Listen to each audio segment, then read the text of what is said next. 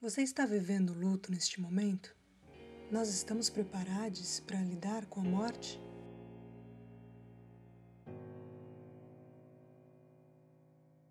Olá, eu sou Aline Rodrigues e este é o Quebra das Ideias, o podcast da Periferia em Movimento.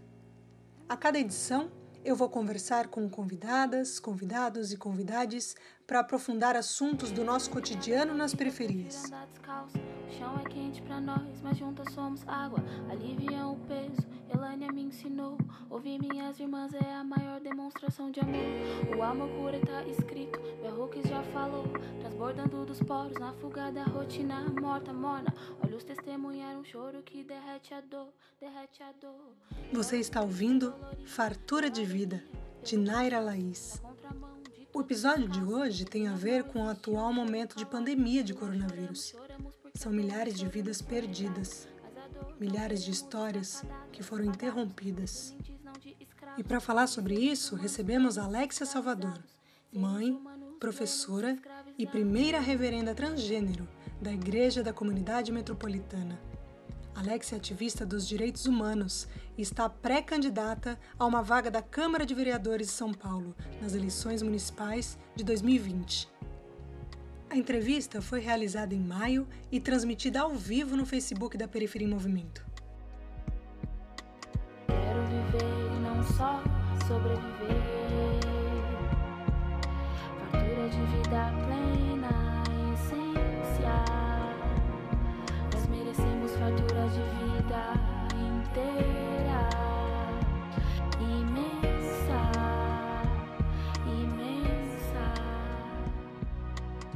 Bom, Alexia, para a Periferia em Movimento tem produzido muitos conteúdos, né, a partir do olhar desse momento e para discutir várias coisas. E uma delas é como é que é a relação com a fé, né, nesse momento que gera angústia, medo e também esse sentimento de luto, né, essa situação de luto, de medo da morte, né?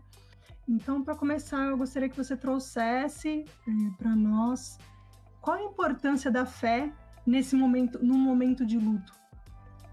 Claro, a fé nesse momento ela, ela vai nos trazer subsídios é, para que a gente possa melhor enfrentar esse momento de pandemia. É claro, Aline, que infelizmente nesse momento tão novo para todos nós, a gente acabou percebendo uma, uma narrativa no sentido contrário disso, né? Algumas igrejas de repente levando os seus fiéis para um outro caminho. Vale lembrar que a fé não imuniza a gente do Covid-19, né? Ao contrário, a fé nesse momento ela vai nos dar subsídios, elementos para entender e buscar na sua religião. E quando eu falo religião, não é necessariamente você ser adepto de uma igreja ou de determinado movimento, porque fé é uma coisa muito particular, né? Tem pessoas que não frequentam ambientes religiosos e transmitem e são dotadas de uma fé imensa. Então é, é nesse sentido que eu quero prender a minha fala agora. A fé nesse momento vai fazer com que a gente possa se perceber enquanto pessoa, enquanto ser humano, que tenha lá suas é, qualidades, mas também que tem os seus defeitos. Então, nesse momento de pandemia, quando nos vemos é, no luto, né, na perda da, de pessoas que amamos, é a fé que vai nos auxiliar a fazer esse, esse processo. É importante vivenciar o luto, é importante perceber que o luto para cada pessoa vai ser de uma forma. Então, a fé vai nos dar elementos para superar esse momento. Sinceramente, vinculado a uma religião, e é bem importante a gente trazer, né, porque também tem a ver com a fé em si, né, e, enfim, fé nas pessoas que você se relaciona, enfim, muito importante. E como é que você, como é que tem sido na sua rotina, né, de, de uma pessoa que acaba sendo referência de busca para acolhimento, para uma reflexão, para entendimento melhor do que está acontecendo? Talvez não necessariamente para pensar o luto em específico, mas esse medo em si, né? Essa, essa expectativa de será que vai acontecer com alguém da minha família, comigo. Você já tem assim relatos de pessoas que buscaram esse acolhimento, relataram medo da morte ou que já infelizmente viveram a situação de perder alguém muito próximo? Olha, eu eu vou me inserir nesse grupo de pessoas que tem esse medo ali. Eu tenho uma mãe que tinha que fazer uma cirurgia do coração agora no comecinho de fevereiro e atrasou e, e por conta disso ela sendo cardiopata e desde que começou todo esse processo, né, eu, eu, eu, tenho esse medo também de que a minha mãe seja contaminada pelo Covid. Então, eu amo muito a minha mãe e tenho a minha avó também, meu pai que está no grupo de risco. Então, é tão comum esse sentimento para nós, né? Quem de nós não tem alguém que a que ama, alguém que tem um apreço muito grande, que nesse momento dorme e acorda com aquele sentimento: será que pode acontecer? E quando a gente vê na TV e, e relatos que chegam a mim de pessoas dizendo: olha, eu tive que enterrar a pessoa que eu amo sem poder me despedir, sem poder ver, sem ter a certeza de que naquele caixão estava quem eu amava. Então, é, é, é, difícil nesse momento a gente conseguir compreender porque a gente nunca se imaginou vivendo isso, né? Dessa forma. Então eu, eu procuro orientar as pessoas e dizer para mim mesma, né? Que em Deus, que em Cristo, no caso da minha fé, que é uma fé cristã, e você que nos assiste na sua fé, possa também fazer, usar desse recurso, né? Porque, Aline, se todos os dias eu não acordar de manhã com a certeza de que Deus está cuidando de tudo, que Deus está nos protegendo e claro que a gente também tem tomado todas as medidas preventivas, né, para combater isso. A gente não consegue passar por esse momento. Então, a minha busca, a minha tentativa, principalmente nas redes sociais, das pessoas que têm me procurado nas últimas semanas, eu tenho tentado mostrar para essas pessoas, orar com essas pessoas, para que ela se lembre de uma coisa muito importante. Nós não estamos sozinhos no chão da vida. Nenhum passo que nós damos, Aline, é dado de maneira solitária, né? Da mesma forma, eu aprendi isso com meu pastor em São Paulo, da mesma forma que Deus habita a imensidão dos céus, Deus também habita o chão que eu piso, a minha realidade. E é isso que eu procuro transmitir para essas pessoas,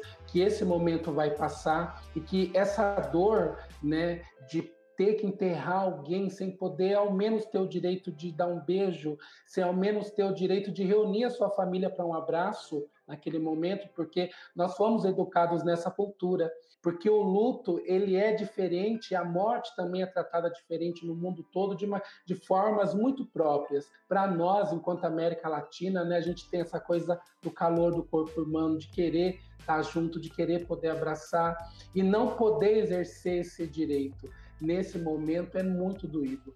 E, e, e, é um processo que nós vamos descobrindo agora, passando por ele e tendo como exemplo pessoas que, infelizmente, passaram por ele e que têm também muito a nos ensinar.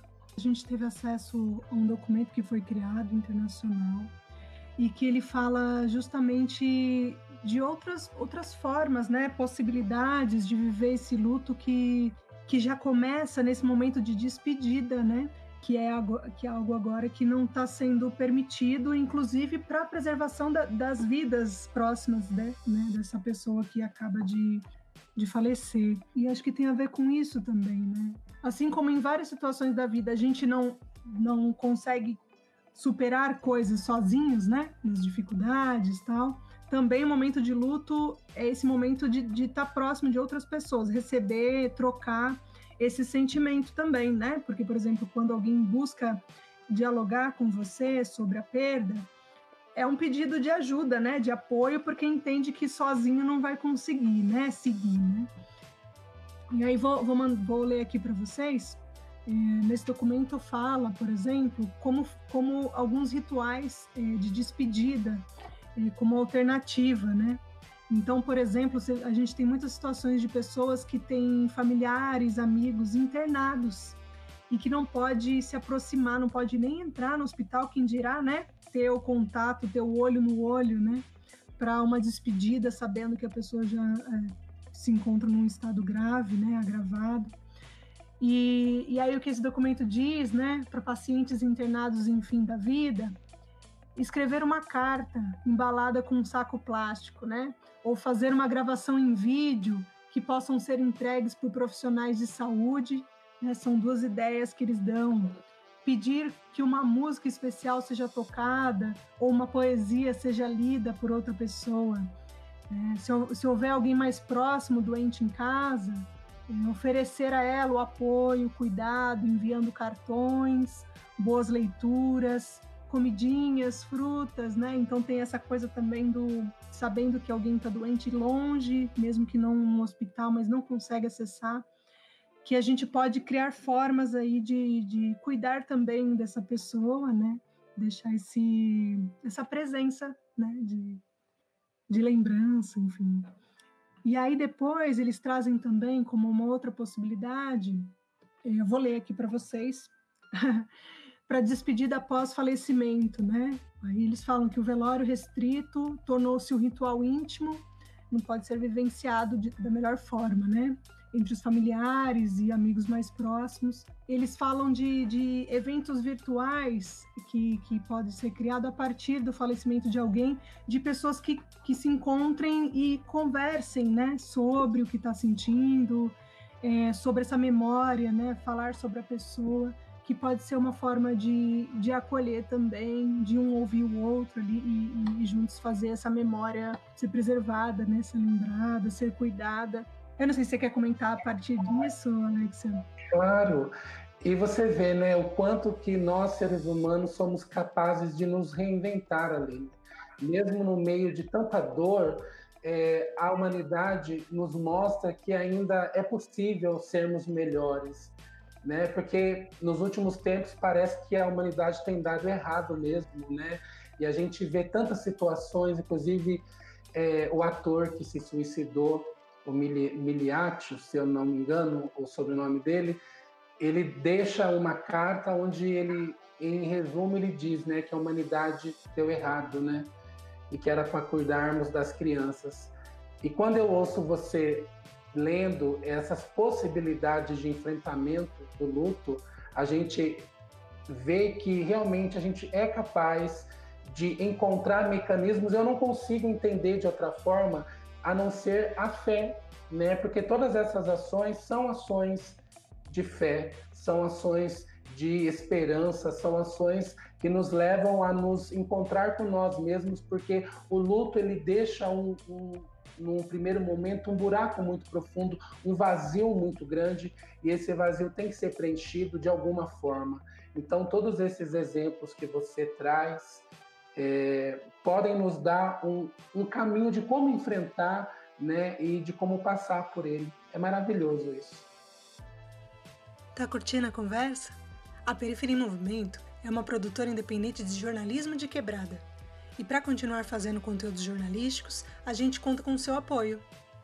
Você pode contribuir a partir de R$ reais por mês em www.catarse.me barra PEM.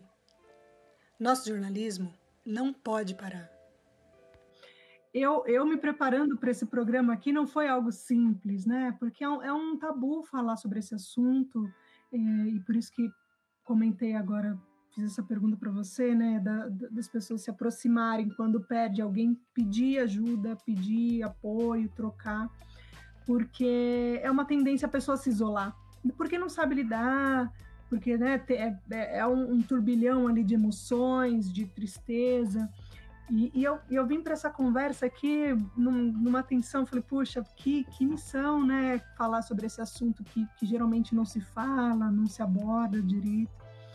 Então, contar para todo mundo que eu também estou nesse barco, né? Assim como a Alexia trouxe, e a gente também recebe notícias, eu como né, contatos de familiares e amigos, mas também pela Periferia em Movimento, por, por estar o tempo todo, né? A gente tem produzido muito conteúdo a partir da temática do, do coronavírus. E aí quero dar o exemplo do memorial virtual que foi criado para homenagear as vítimas, né, de Covid-19.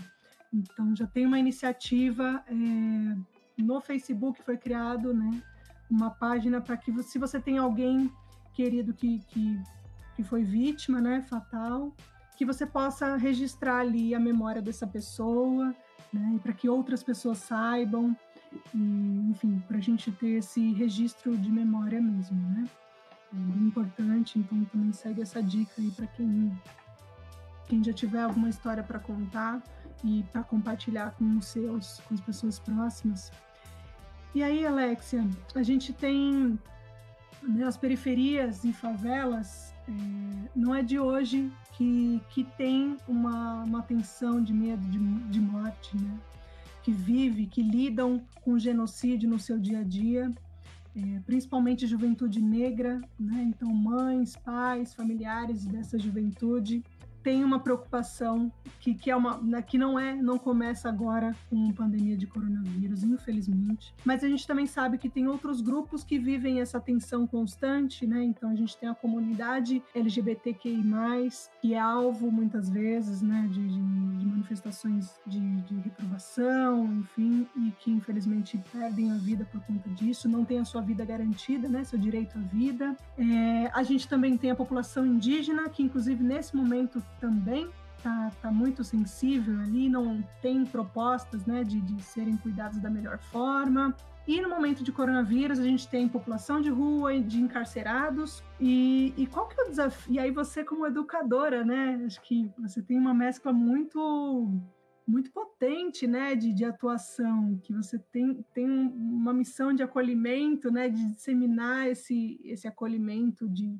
de informações, de saberes, né pela, pela religião e também pela sala de aula, né, dentro da escola. Como é que tem sido esse desafio de pensar que alunos, alunas estão lidando com esse medo, né? Dentro desse contexto social aí complexo e agora agravado por um momento de pandemia.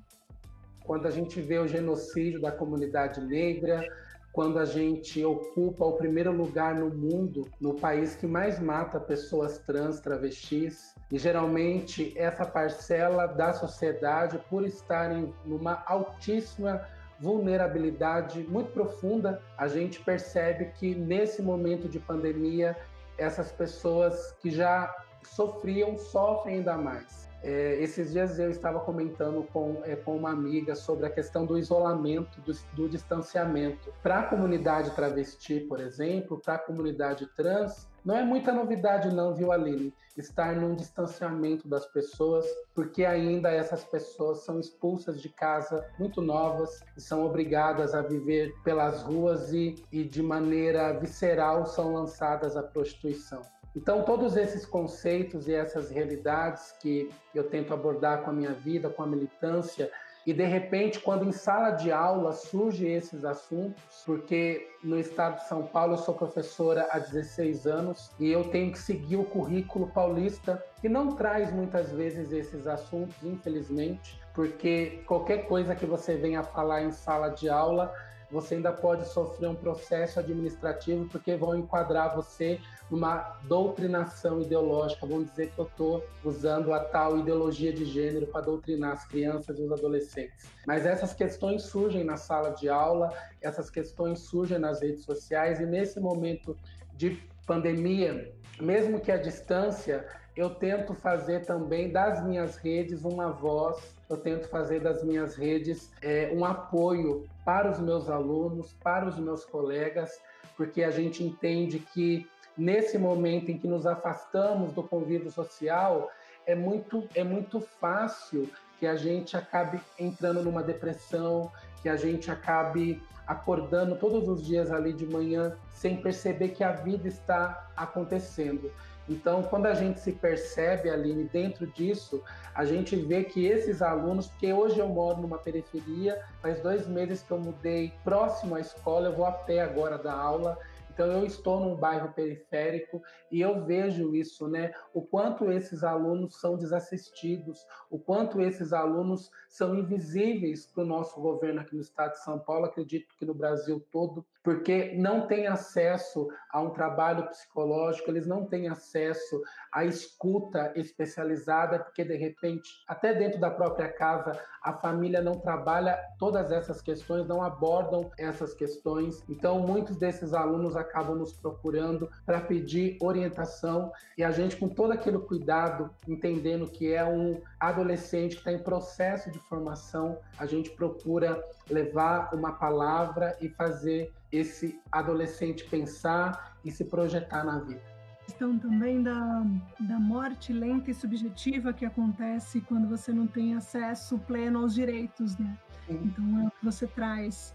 É, mais do que ter medo de morrer, é essa o viver e sobreviver, né? Viver muito nesse momento é, nessa situação muitas vezes de, de não ter a plenitude da vida por não garantir todos esses acessos, o respeito à sua vida, né? E principalmente para a comunidade trans, Aline, desculpa te cortar. Fica à vontade. É, esse, esse, esse medo que todo mundo sente hoje, nós que somos trans e travestis, nós sempre sentimos, né? É um medo que nos acompanha desde, desde quando decidimos fazer a transição. Sei que dependendo do horário da noite ou do dia que eu andar sozinha por uma rua pouco movimentada, é, eu posso ser assassinada. Então, esse medo de hoje que as pessoas e nós estamos de contrair o CODIV e de não resistir a ele morrer, esse sentimento de morte ronda a comunidade negra, principalmente o jovem negro da periferia, numa batida policial, né? Então a gente sabe que a carne negra é a carne mais barata, a carne travesti é uma das carnes mais é, abjetas que a sociedade tem. Então esse medo que todo mundo sente hoje é um medo que nós sentimos pelo simples fato, Aline, de existirmos para o mundo, né? Porque ainda ocupamos o primeiro lugar de assassinatos e não é simplesmente matar uma travesti. O, o requinte de crueldade aplicado na morte dessa travesti é algo completamente desumano. Então, nesse momento, é, as pessoas conseguem perceber esse medo, né? E eu tenho conversado com muitas trans do Brasil todo, da América Latina, inclusive, nesse tempo, e elas relatam, né, que aquilo que era pior ficou, eu não sei qual adjetivo que eu vou usar, mas ficou pior ainda, do que era ruim ficou pior ainda, porque é, elas estão mais desassistidas ainda, né? As cafetinas, infelizmente, muitas delas ainda continuam cobra cobrando as suas taxas pelo local onde elas trabalham, os cafetões também. Então, a gente ainda está ocupando, porque eu achava, Aline, que na pandemia o índice de assassinato ele, ele iria diminuir, ao contrário, ele aumentou e a mídia não traz essas informações. A mídia, infelizmente, não fala disso. Né? Então a gente procura se articular enquanto movimento, nos grupos, nos coletivos, nesse enfrentamento à morte da comunidade trans, mas também em relação à comunidade afro, à comunidade negra, que continua mais desassistida. E eu não tenho dúvida nenhuma que esse genocídio, né, essa curva que nunca chata, essa curva vai ser maior ainda nas periferias, quando de fato o vírus se espalhar de maneira geral e as estatísticas, infelizmente, nos apontam isso. Poxa, Alexia, é bem importante que você traz, né? Essa coisa da. Eu até eu participei de um, de um papo esses dias e, e, fiz essa provocação, né? De, de quanto. O quanto se cria um discurso de que quando chegar o, o coronavírus nas periferias, né? Em nenhum momento, nem no começo da pandemia, é, se, se, adotou um, um, discurso, e aí você trouxe mídia, e quero saber de você também é, a percepção sobre a atuação do Estado ou omissão do Estado, né, que se segue, e, talvez, e também, de repente, se agrava, quero saber qual é a sua avaliação, porque não se cria um discurso de e se chegar na periferia, cogitando a possibilidade que houvesse uma mobilização social a ponto de não chegar, porque não chegou, o coronavírus não chegou no Brasil por meio da periferia. Né? E porque já se adotou um discurso de quando chegar, em nenhum momento ouvi frases eh, de e se chegar. Infelizmente chegou. E essa, essa é, banalização da morte, infelizmente a gente vê no nosso presidente, né? Vemos aí um presidente que faz de tudo para deslegitimar o que a OMS traz como recomendação, um presidente que ainda desestima todas as ações em prol da vida. Então, trabalhar todas essas questões é como se a gente estivesse dando murro em ponta de faca muitas vezes, porque o Estado, a federação deveria garantir isso na pessoa do nosso presidente, que todas as medidas possíveis fossem tomadas, sabe? Isso não entra na conta, porque as pessoas parece que se empoderaram na maioria delas é desse veneno que é o governo Bolsonaro, que é um vírus que a gente tem combatido desde o ano passado e que eu espero em Deus que a gente consiga vencer esse vírus também, porque ele também leva à morte, não só física, mas à morte social, à morte mental, à morte de uma política que gera vida, porque esse é o papel da política, né? Esse é o papel dos, dos nossos representantes, de estarem lá nesses lugares de poder e de decisão, de representar esse povo e de fazer com que esse povo receba vida e numa linguagem cristã, vida em abundância. E todos os dias, quando eu vejo esse tipo de pensamento nas redes sociais, eu paro, eu reflito, eu converso com os meus filhos, eu converso com meu marido, eu converso com os meus pais. Então, todas as pessoas que eu posso tentar propor essa reflexão, porque nesse momento, se nós não cuidarmos uns dos outros ali, a gente não consegue. Na Igreja da Comunidade Metropolitana em São Paulo, por exemplo, nós temos o projeto Céforas, que é coordenado pela Jacques Chanel, que é uma mulher trans, que há anos desenvolve esse trabalho. E na pandemia, embora a igreja orientou ela a ficar na casa dela, ela não aceitou. Ela movimentou as redes, todos os dias ela serve 300, 400 refeições para pessoas em situação de rua, porque as pessoas em situação de rua também estão sendo dizimadas e a mídia não fala delas. A mídia não traz as, a estatística de quantas pessoas em situação de rua, por exemplo, no centro de São Paulo já morreram. Então, quando eu vejo o projeto Cefras, a ICM, com poucos recursos, tentando levar o mínimo que é uma, uma comida quentinha, cheirosa, um suco, as travestis em situação de rua relatam que nem água para beber elas conseguem mais porque os comércios estão fechados. Pensa, você não ter acesso a uma água para beber. Então é urgente que a gente possa se posicionar. E como eu posso fazer isso hoje?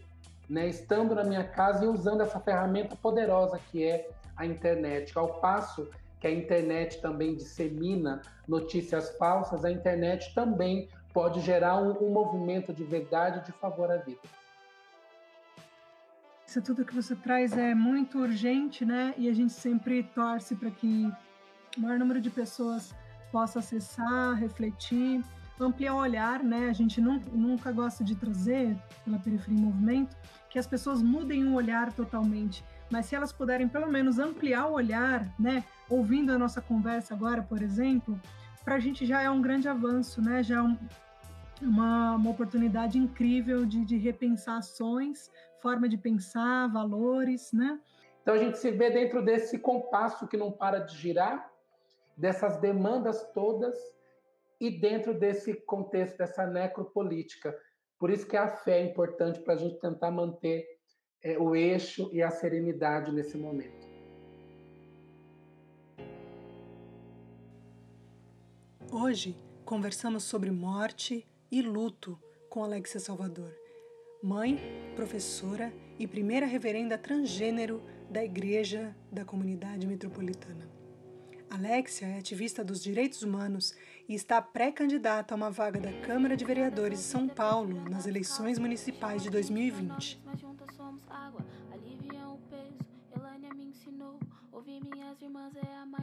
Demonstração de amor. O amor cura tá escrito, Hooks já falou, transbordando dos poros na fuga da rotina morta. Quer mais informações sobre as periferias e sobre como contribuir para que o nosso trabalho continue existindo? Acesse periferiaemmovimento.com.br. E se você quiser receber conteúdo jornalístico no seu celular, chama no zap. Anota o número aí. 11 9 5781 66 36. Quebra das Ideias é o podcast da Periferia em Movimento. Eu sou Aline Rodrigues, jornalista. Redação de Tiago Borges. O roteiro e edição de áudio são do Paulo Cruz. Também fazem parte da Periferia em Movimento Camila Lima Karina Rodrigues, Laís Diogo e Pedro Ariel Salvador. Até a próxima!